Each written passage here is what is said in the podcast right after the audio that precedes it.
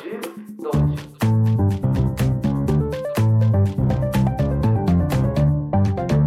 エレトピ。始まりました。ルークストピックス通称エルトピの時間です、えーエルトピはですね、えー若者と語る Z 世代と語る、えーニュース番組ということですね、えーそういう趣旨の番組でやってるんですけどもまあたまにね、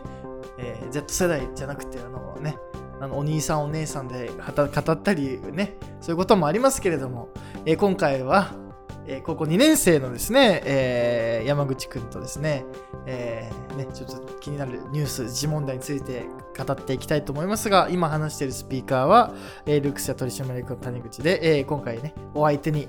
えーなってくださるのが、どうぞ、はい、えールークス2年の山口礼二郎です。よろしくお願いします。よろしくお願いします。ということでですね、今回、えーはい何取り上げましょうかね、ということで、えー今回はですね、最近話題の、えーマナー講師の平林さんの件について、あ炎上した件ですね。はい、あの NHK のね人気番組であるあのチコちゃチコちゃんに叱られるっていう。う。ん番組のない中でえっとまあもともとねあのマナー講師の平林さんっていう方がねあの別に結構よく出てましたよね、いろんな番組、ね、最近ね、話題ですよね。話題でしたよね。あの昔から出てたんですよ。あ。あ YouTube もねやってるみたいですもんね。あ、そうなんですね。はい、昔から出てた。たんですよ、えー、そうなんだ。でそうそう。でまあねそこでねあのなんかえっ、となんだろうまあマナー講師ですよね。いわゆるうん。マナー講師の平林さんが、あのねあのこう厳しくこうねあの叱り叱りつけてこう女性スタッフが泣き出してこうねあのパワハラなんじゃないかみたいな。マナー講師のね、えー方があのねそれ一番あのマナーが悪いんじゃないかみたいなそういう下品な下品なんじゃないかみたいなことでこう炎上してこうねプチ炎まあ結構炎上ししましたよね多分ね。そうですね。結構話題になりましたもんね。結構話題になってまあねうん。いろいろな論点あると思うんですよね。まあ今の時代に 公共の電波でうん。ちょっとねあの怒鳴りつけるのは時代にそぐわないんじゃないかっていう意見とか、はい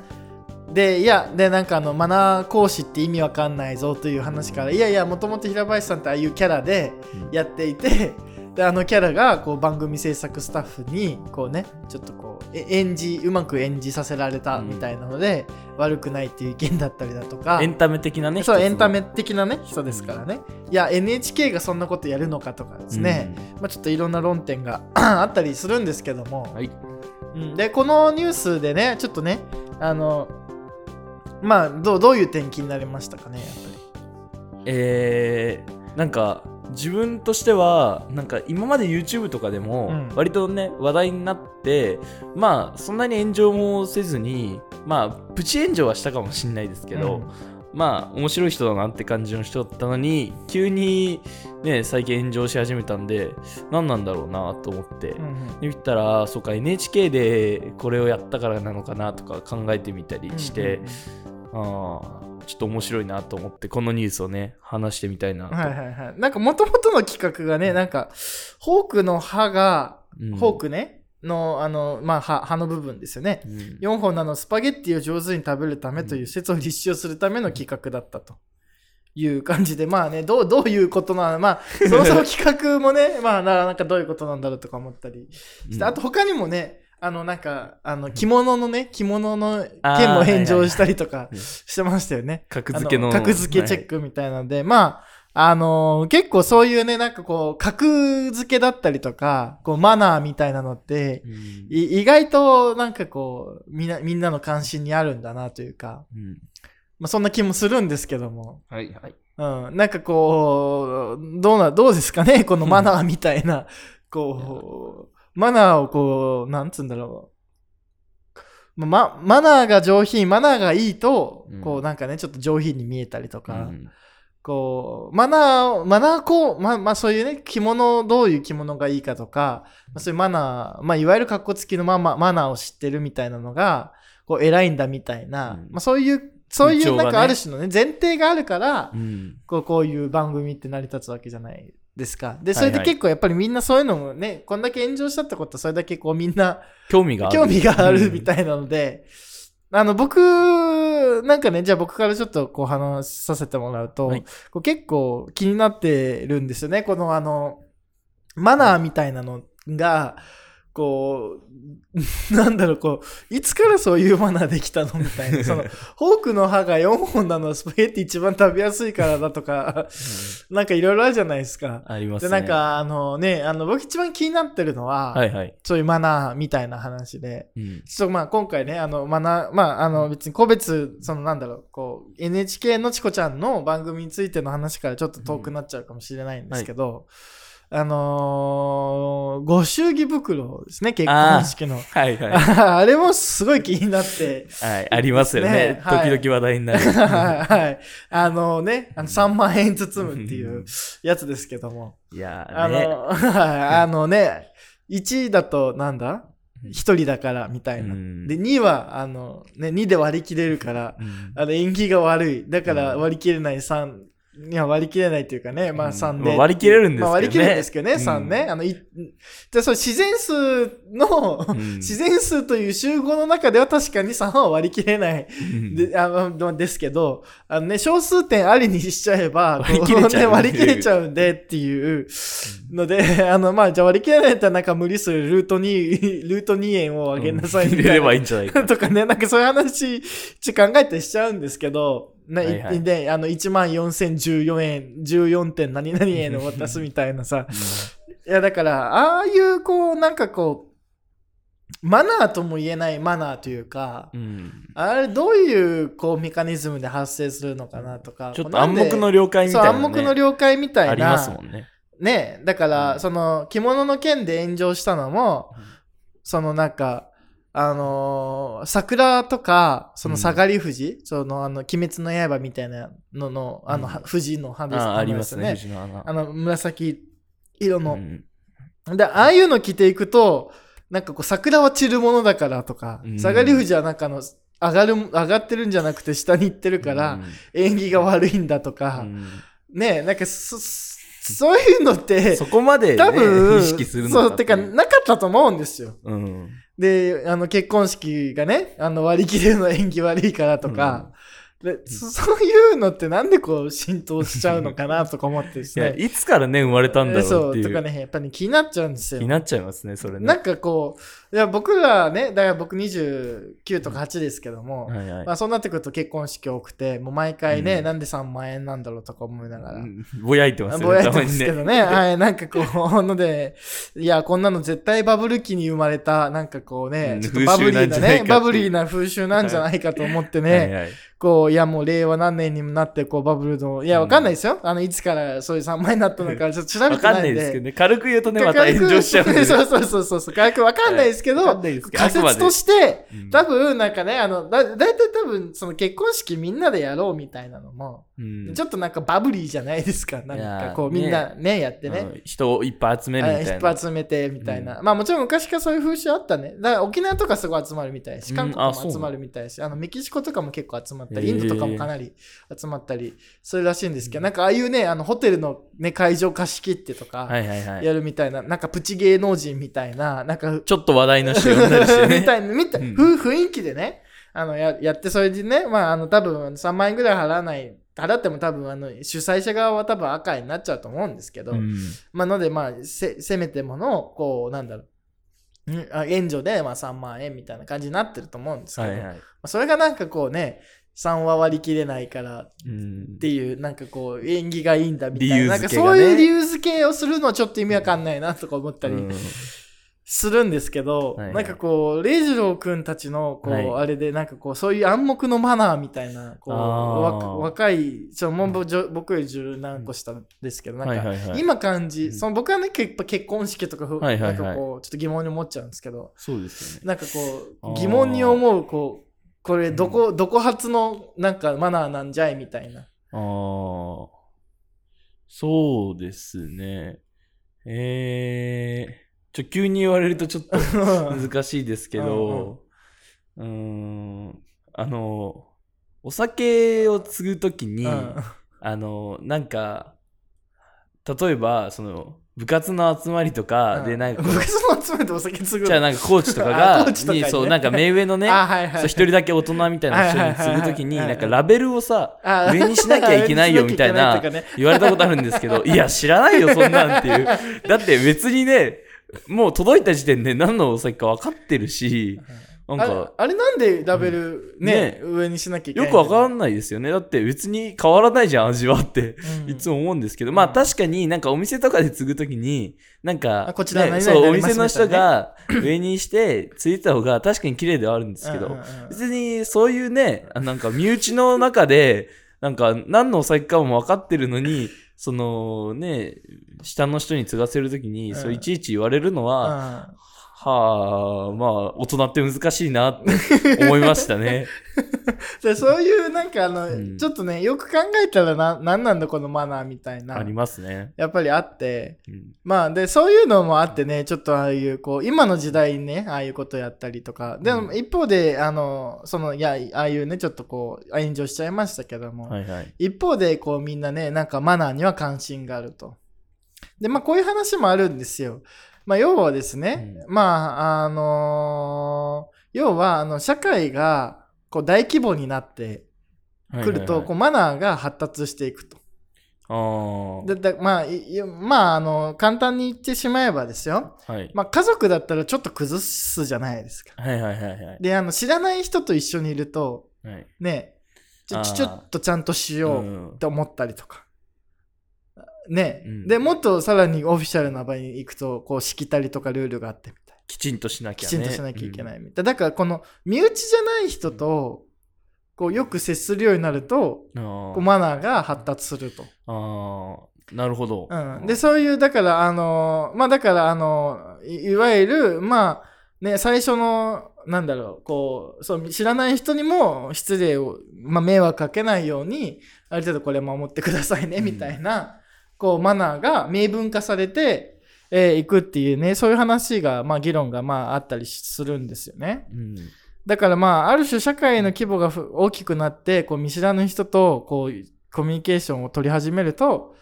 こうマナーが増えていくと。で、うんまあ、それにこうね、あの、だからまあ、私たちの社会もね、やっぱりそういう感じになってて、うん、で、まあ、それがね、あのメディアとかでね、あの、ルフしていくと、なんかよくわかんないマナーが、いつの間にか、なんかこう、あの、常識みたいな感じねで、いこうつの間にかつ通用していくっていう、うんまあ、感じになってしまうわけですよね。うんで、だからなんかやっぱりなんかこう、だからあれはやっぱりこう、ある種社会が複雑化して、うんこう大規模になったものをこう反映ししてるんですよね。多分ね、マナー講座みたいなのあって。うんで、例えばまあ、あのフレンチを食べるときはみたいな、こうです、うんみたいなとあか。ありますね。うん厳しいですよね。で、まあ、あの、なんかね、あの、料理を食べるとき何々して、なんとかで、なんとかで、かんとかで、かんとかで、かんとかで、かんとかで、みたいなのを、こうね、あの、身につけていくと、なんか一流芸能人みたいな感じになるみたいな。いやでも、ああいう、こう、マナーが、なんでやっぱりこう、急に登場してくるのかな、みたいなのは、ー、うんうん、まあ、あるんですよ。うんうん。で、まあその辺、うんなんか、あれですよね。やっぱりこう、とんでも、まあ、ね、下手したらとんでもマナーみたいな感じになっちゃうんで、まあ、すなんかちょっとこう、個人的には、なんかこう、本当になんかこう、な、なんなんでこんなものあるんだろううんみたいなのは、よく思うんですよねい。やーありますよね。ふとした時にね、これなんでなんだろうって、うん。別に変わんないのになっていうことよくありますよね。うんそうそうそう。で、ね、それがね、なんかこう、社会人の研修とか、あーまあ、使われてね、なんか、正しい。正しい、こう、規律がね、訓練されるっていう感じになって、まあ、それもそれで、そういう訓練されたらみんなそれが当たり前だと思って、このマナー、こうこういうマナー、マナー守んなきゃいけないでしょ、みたいな感じで、こう、どんどんどんどん、こう、なっていくわけですけど、まあ、なんかこう、いや、まあ、最低限のマナーは必要かもしれないけど、なんか過剰になりすぎるとやっぱちょっとおかしいですよね。はいはいはい。うん。うん、だから、なんか、あの、いただきますって言ったら、あの、人様の前で頂戴いたしますとか、なんかそうですよね。やっぱなんかこのマナー講師っていう、なんか、マナーを教えて、こう、お金をもらうみたいなのが、やっぱり、だからマナーをしてるとお金もらうと思うね。うん、んお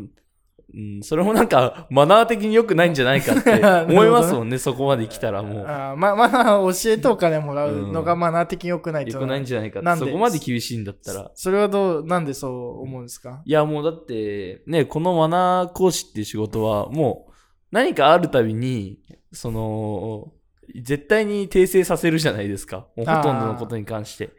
だったらもうその、まあコメントでも結構その炎上の時に言われてましたけど、なんか、その、マナー講師の平林さんの方が、あの、マナーを守ってないんだみたいなうんうんうん。ことを言われてるんで、うん。まあ、それはそうだなって思いますし、もうこの炎上した件に関しては、もうエンタメとしてね、見て、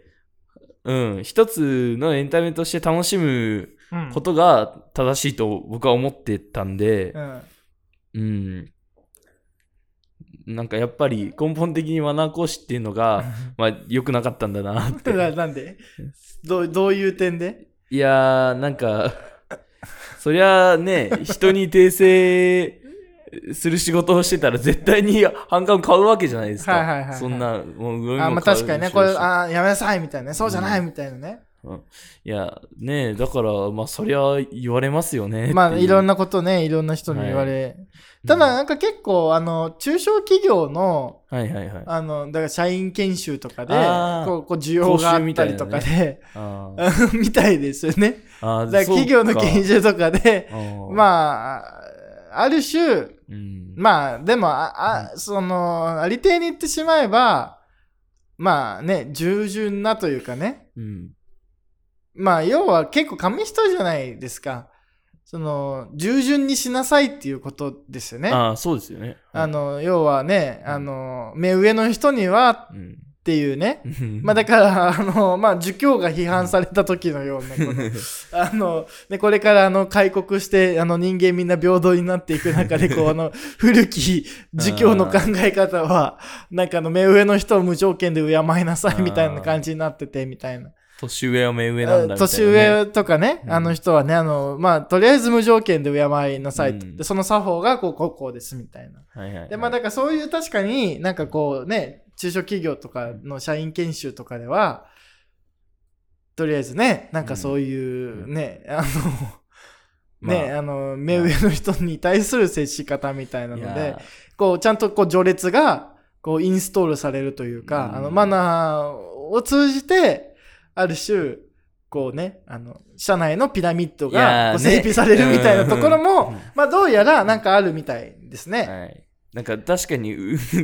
例えば上司の人が下の人に言えないですもんね。敬えみたいな。だから、そのあそうそう、代わりにね。代わりに言ってもらうみたいな。そうそうそう。そういう感じですよね。で上司の人が直接さ。年功序列なんだ。だぞみたいな。って言ったらね、それはまあパワハラみたいになるけど、ねマナー講師がね、、代わりに言ってもらえるそうだから、あの、そのね、あの上司に、うんあの、お酒を継ぐときは、失礼いたします。はで、あの、ラベルを上にして、い。あの、こうやると。うんで、空になったら、あのね、だからあれもだよね。ちょっとそれで、ちょっと、ちょっと話飛んじゃうんですけど、はいはいはいあの、取り分けみたいな。女性が取り分けるのがね、うん。あのサラダとかそうだね。から、あるじゃない。今でもね、なんかインスタとか、あの、わかんない。あの、YouTube とか見てると、はい。ね、あの、昨日使える女性の。なんか、特徴うん。あり4ますよね。選みたいな感じで。YouTube とかでもありますね。そうそうそう。なんかこう、あのね、あの、男性、あなんかだからその合コンとかで、うん。あの、す男性に好かれるタイプの女性は、なんかあの、ししれっとした、なんかさ、はい。なんつうの気遣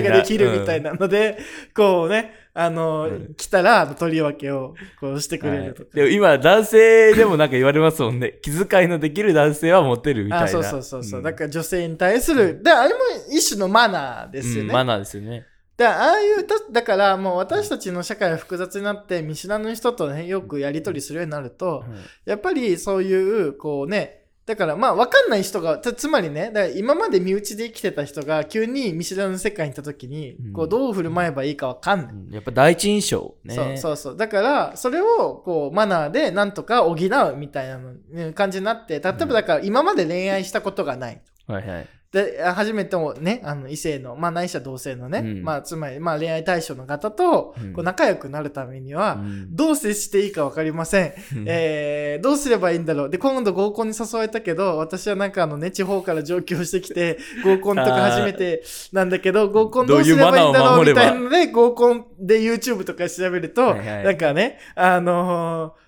あのお皿はあのねあの率先してなんかこうねあの一人一人取り分けましょう。そう取り分けましょうとかね、あのー男性の飲み物が少なくなったらあの店員さん呼びましょうとかさ、うんねそんなあるじゃないですか。ありますね。だからあれもだからあの振る舞いが分かんない人になんか振る舞いを注入するためのメディアになってるわけですけど、はい。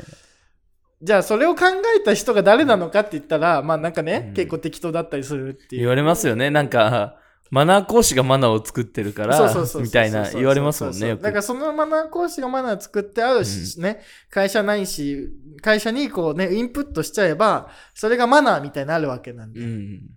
これ正しいマナーみたいな感じになるんで。そうですよね。だから、まあ、あの、そういうのね、あの、結構面白くって、まあ、ちょっとあの、歴史的な話をね、こう、まあ、あの、せっかくこう、あの、まあ、自治問題だけをね、あの、やってると、こう、他の方もいろいろ言われてると思うんですけど、うん。あの、16世紀とか10、ちょっと詳しい世紀は忘れ15世紀とか16世紀のヨーロッパの貴族って、はいはい。結構、あの、あの、歩きながらうんこしてたりとか、あ なんか、全然、うん。あの、音立ててね、あの、だからなんかね、その逆に、そのと当時16世紀とかに、えっと、はいマナー本がよく出たらしいんですよ。へえ。その当時も。えーそこで現代みたいなあの、だから、あの、人前で、はいあの、食べ物を床に捨てるのはやめましょうとか、あの、はいなんか、うん、うんちを路上でするのはやめましょうとか、書かはいれてるんですよね。うんで、で、書かれてるってことはやってたってことだかいら。やそうですよね。そうそうそう。だから、あの、貴族、じゃあ今に、今はね、こう、上品で、あのね、一流芸能人はまさに貴族のような気品を、こう、醸し出すわけですけど、はいはいはい。あの、むちょっと遡ると貴族は、なんかあの、その辺でうんちしてたりとか、あの、うん食べたものをね、だから人前でゲップするのやめましょうとか、まあ、そういう類のものが書いてるらしいんですよね。うんで、で、それは、あの、当時、やっぱりその、貴族同士の社交が増えたらしいんですよ。つまり、えっと、国境をまたいだ社交。あーで、多分スペインとドイツの貴族が社交するとか。でそうなってくると、こう、プロトコルというか、エチケットが。あで、今でもやっぱり一番そういうエチケットとか、ーはいはい。ある種のマナーが、えー大事だとされるのが、やっぱり、えっと、外交の場ですね。あーあー、文化の違う人たちと、うんと、だから、あの、ある種の、あの、ヨーロッパ基準のうんマナーを取得するのは、やっぱり外務省の外外交官たちの。あれなので、だから、あの、今ね、正当的な、そのマナー、だから今、マナー講師、いわゆる自称マナー講師もいっぱいいますけど、はいはい。まあそういう人たちも本書いてるわけですけど、そうじゃなくて、まあ正当な、まあいわいわゆる格好付きの正当ですけど、いわゆるこう外、社交の場でね、今でも外交とかそういう場で、あの、必要とされてる、こう国際エチケット、マナーみたいなものを、こう書いてる、えーなんかこうね、著名な方がいるんですけど、その方は外務省出身なわけですよね。あ、なるほど。はい。だからまあ、あとは宮内省とか、うん。まあ大う、んそういう、やっぱり外外務省とか、まあそういうね、あの、なんかこう、こう、まあ交流がある人たち交流が、その、交流がある人たちには、やっぱりそのマナーみたいなのが、こう、やっぱり一定程度以上求められるし、うんだからまあ今で、だからまあ、だからそういう海外出張が多いような商社の方とかは多分そういうことを学んだりとか、あーまあ需要がね、されるんでしょうけど、でそうそういうのにかこつけてマナー講師みたいなのが、はいはいはい。こう出てきたりとか、多分したんでしょうね、きっとね。そうですよね。それでだからそのある種のこう外交、外務、外務、その外交官とか、ある種商社のか大企業の方々のこう振る舞いが、やっぱり国際水準だっていううんのもあり、多分それが中小企業とか下ににこう流れて知れ渡ってて。そう。だから我々も真似し真似しなくちゃいけないんだろうとかなっていくんだけど、別になんかあの日本人同士でそこまでこう行々しくやるみたいなことまで、こう注そうですね文したりして。国内でも広まっちゃって、もなって、うん綺麗に守りすぎちゃってるみたいな。っていうのちょっとおかしくないみたいな感じになって、多分そういう事情があるんじゃないかなっていう仮説ですね、これはね。特になんか日本のね、お国柄的にもね、なんか一人がやり始めたら、ちょっとね、守んなきゃいけないんだみたいな。だみたいな感じでねね。で特に社会的に地位が高いとされてる人たちが、うん、そういうことをやってるとうんとやっぱりそれが正当なんだっていうふうに思って、はいはいはい。でまあそれにプラスアルファ付け加えてなんかこう社員研修みたいな趣まで呈してくるとうん。なんかこう過剰なマナーみたいなのがはい。こうう生まれ生まれ出してくるような雰囲気は、ありますね。ありますよね。ありますね。うん、で、その、ちょっとね、まあ、これはまあ、我々、こう、オリジナルなことを言えたんじゃないかということでね、はい。まあ、あの、ちょっとこう、言ってみたんですけど、やっぱりこういうのも含めて、ちょっとやっぱりなんかこう、ね、ちょっと過剰な部分がありますよね。ありますね。うん。時々ね。あの、だから、あとなんだろうな、なんか、まあ、確かにビールをね、継ぐとか、お酒、うんななんかこう、ちょっとそういうのをされると、でも僕結構嫌なんですよ、なんかこう。あの年下の人にやらとれたりする、か例えばその、お酌されたりも好きじゃないし、なんかこうあの、あの、なんだろう、こう、んあの、なんつうんだろう、こう、もう、例えば飲み物がある程度、こうね、空っぽになってたら、はいはい。あ、継ぎますよって。継げますよみたいなあのとか、ーうんうん、なんかちょっとなんかこう、そんなに、ちょっとね、異常に意識する人結構いますもんね。こう、ちょっとこう、なんかこうね、関係性がやっぱり、うん、ちょっと壁をね、こうフラットじゃない、やっぱりね、ああいう、だだからやっぱりああいう、なんかこう、そそ誰が継ぐかとか、誰が何するかで、結構こう、やっぱり上下関係がなんかこうね、ははっきりしちゃうじゃないですかう。ん。うん、だから、ね、やっぱり結構だからそういう意味でもやっぱりこうただ単にお酌するっていうね継ぐだけの行為だけどやっぱりすごいこう、うんその度に君僕は上で君は下なんだよみたいなのを、対等じゃない感じが。対等じゃないのをこう見せつけてしまうみたいなのは、うんなんかこうちょっと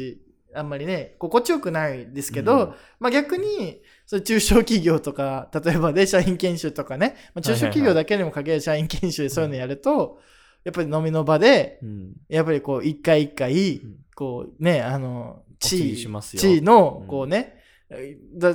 お釈されるたびに僕は上で君は下みたいなうんのがこう確認され続ける。んで意外と効果ありそうですよね。そういう意味でね、うん。そのピラミッド構造を守るみたいなのでは あー。あのこう一回一回意識しますもんね。でやっっぱりそこにあの別にねラベルが上とかなんとかどうでもいいけどもん。ラベルを上にししてっていうねことをやってるとこいつはそういうことに気配りができるやつなんだなみたいな感じで、こう評価がこう上がったりとかするみたいな。いや、そこ難しいですよね。思ってなくても、ね、い一応やらなきゃみたいな、うんそう、必要ないと思っていてもね、やらなきまあ、ゃいけない。やらないとなんか社内政治的に、うんなんかあるいはグルー、組織政治的にね、うんあいつってマナーを守れないんだみたいな、なっちゃいますから。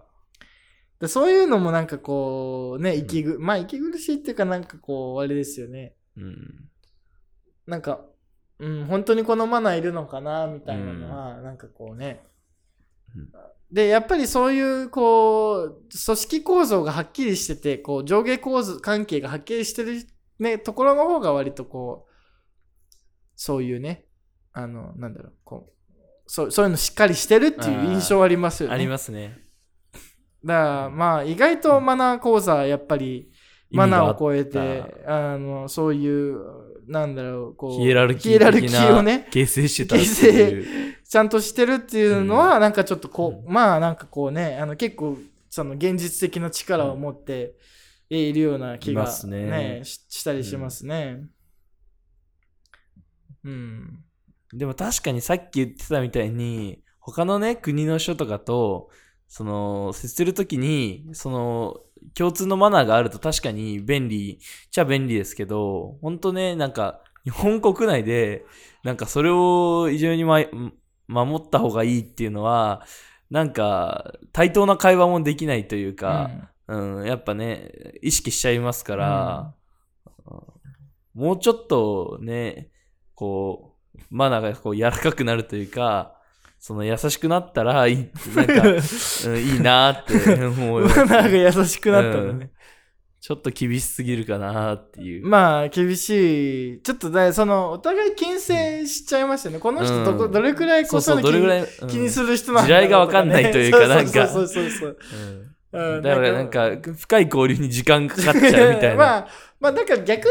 言うと、そこを超えたら深い交流がいけるみたいな、うんなんか通過点みたいな感じ。ああ、でも確かにそういう、そのブレーコーみたいなやつですね。だからその、ある種のこう一定の距離感を取った関係から、あお互いにこう、ね、抜け出すっていうあのであのある種間合いを詰めてうん。いくっていうかねまあそういうののこうなんかこうねマイルストーンにも確かになる側面もあるかもしれないですけど、まあどどんどんどんどんマナーを崩していけば、まあ、ち近しい関係になるし、うん。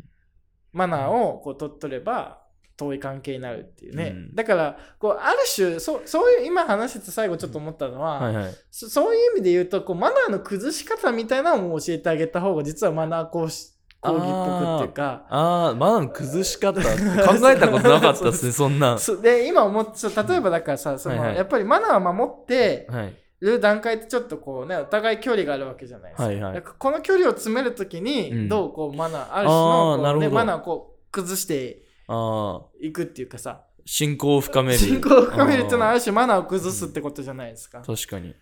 ああ。なんかそういうこうマナーの崩し方みたいなはいなんかこうこともセットでこう教え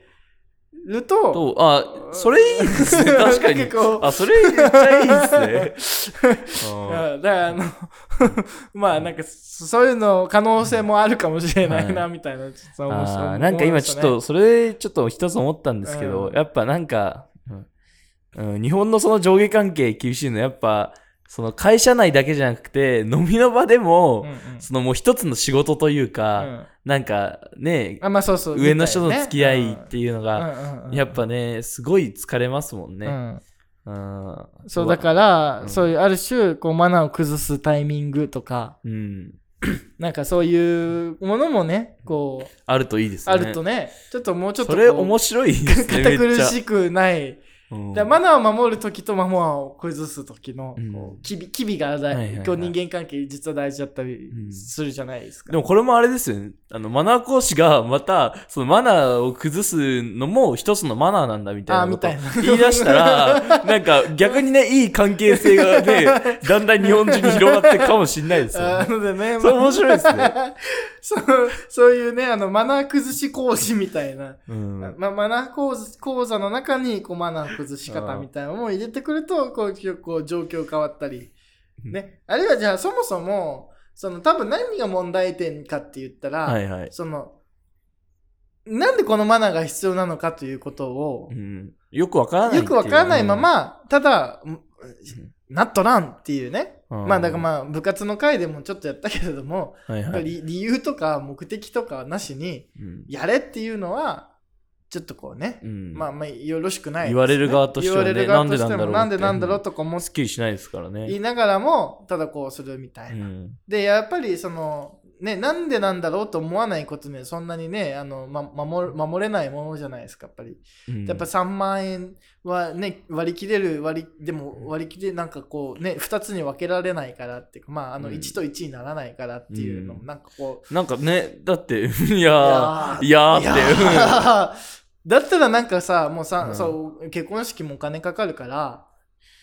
ね、ね。ある種のそのね、それのね、うんうんその支援金なんだみたいな、言われたらまあ3万ぐらいうんが相場ですよと。うん。うんだったらまあなんかさ、まあ、ね、まあそれ確かに合理的すぎて、なんかね、舞台裏をこう暴露してる感じが嫌なのかもしれない。うんまあそうですよねまあそういうとこもあるけれども、なんかまあ、リアリティ。リアリティやりすぎてね、うん。まあ、あの、お祝いの場なのに、うんなんか金払って お祝いしてるみたいな、こうなるとまああれだけど、うんとかさ、いやだから、あの、やっぱりね、あの、もう、ね、あの、さっきね、あのはいね、鳥羽さんがね、原価公開してましたけど、してましたね。あの、ハンバーガーね、うん。ハンバーガーの原価がね、988円とかで990円で売ってるハンバーガー、限界バーガーっていうのがあるっていう話をね、うんさっき2人で話しちょうどしててたんですけど、ましたね。そういう感じでさ、まあなんかもう、あんま限界公表しなくても、うん。なんかあの、ね、あの、主催者側がこれぐらい、あの、参加費としてくださいみたいな方が、なんかこう気持ちがいいなとか思ったりは、こう僕はしまあす。確かに、ちょっとそれ、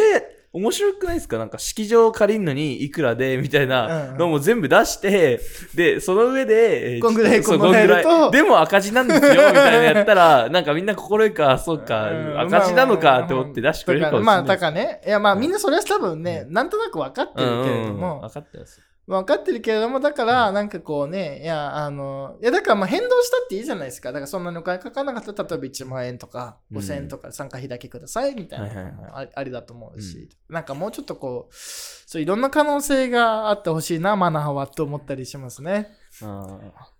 ありますね、それねう。ん。まあそういうね、だからやっぱりこう一方的に押し付けるマナーはね、やっぱりこう時代にそぐわないというかね、ブラック部,、部活とかそういう問題にもこうね、あるいはパワハラとかに繋がってきますからね。パワハラとにもつながっていくんで、まあそういうのはやっぱりよろしくないし、はいはいはい。っていうので、まあちょっとね、あのマナーを問い直すみたいな感じの話に、なってきましたけども、まあそろそろ時間なのでね、はい。えー大丈夫ですかね、なんか他、いやー、まあなんか、なんかよく考えたら結構面白いですね、この話題。マナーの話。うんマナーの話って結構ね、一概に悪いとも言えないし、うんみたいな。その、うん、実はそれで関係が、うんとかヒエラルキーができたんだなっていう、再認識できましたね。うんまあそうだよね。意外と面白いよね。まあ面白いですね。うん。まあという感じでね、あの、エルトピー、今回ねこう、こういう感じで締めたいと思うんですけども、はい。あの、ルークスはあのね、ポッドキャスト6番組やっておりまして、であの定期更新がね、ん。月曜日のルークスアカデミー、ので火曜日のルークストーク、えー水曜日のルークスブックガイド、で木曜日のルークストピックス、はいはい。で、金曜日の放課後ラジオと。で、不定期にね、ルークストピックスっていうね、あー6個？6個やってます。す、すごいですうんね。僕多分これで出演3回目なんですけど、は いなんかもっと貢献して、しなきゃなって今ちょっと思いましたね。えー六個やってるこれルークスのマナーですかね。ラジオに貢献することラジオにっていう。貢献するって。ルークスのマナーですね。あのね、6番組やってるんで、いや、大変ですね、それは。面白かったらね、うんあの他の番組もの覗いてほしいし、はい欲しいです。あの、LOOHCS で調べると、あのあポッドキャストね、ね Spotify なり出てきます。はいはい。あのでね、あぜひフォローとね、面白かったらこうね、面白い面白いよって拡散。拡散ね。ぜひ。ぜひよろ拡散。しくお願いします。あと、ツイッターもやってますんで、あそうですねルークスラジオ公式っていうツイッターやってますんでね。はい最近インスタグラムもね、はい、インスタもやってますし、うんあの、いろいろやってますんで、頑張ってます。頑張ってますね。あの、はいルークスね、あの、ぜひよ、いいなと思ったらね、あの、フォロー拡散と。うんで、まあ、あのね、コメントとかもね、こうしてくれると、あ嬉しいですねモチベーションにもなるんでね。、なんかちょっとこれやりたいなと思ったんですけど、やっぱツイッターで、その、まあ、結構、その質問をね、募集して、はいはい。で、ルークス生たちで答えてくっていう、ああ、面白いね。うん、すっごい緩い質問でも全然いいんで、ちょそれやりたいですよね。じゃあ、そのね、質問箱みたいな感じで、うんそうそうやっぱりその、うんインタラクションがあった方がね、我々も多分やる気になるんで。なりますねぜひツイッターとかね、うん。あのルークス高等学院もね、ルークス私塾もルークスこラジオも、あのそれぞれツイッター、インスタやってますんで、やってますねあとフェイスブックもやってますんで、ああ、はい。まあその辺ね、あのフォローしてね、あのなんかこうこうラジオ聞いてこういうこと話してほしいとか、あー。なんかこういうこと思いましたとかね、あとね感想でもね、あるいは質問でもいいんで。入部き入入学希望者の人とかの質問もね、全然 あそうそうそういいですから、そうそうルークス気になるみたいな。そうそうそうそうもう何でも質問ねしてきてほしいと思うので。ぜひお願いします。あのラジオも面白かったらそういうこともねよろしくお願いします、はいということで、えー今回のルークストピックスこれにて終わりたいと思います。はい、はい、ありがとうございました。ありがとうございました。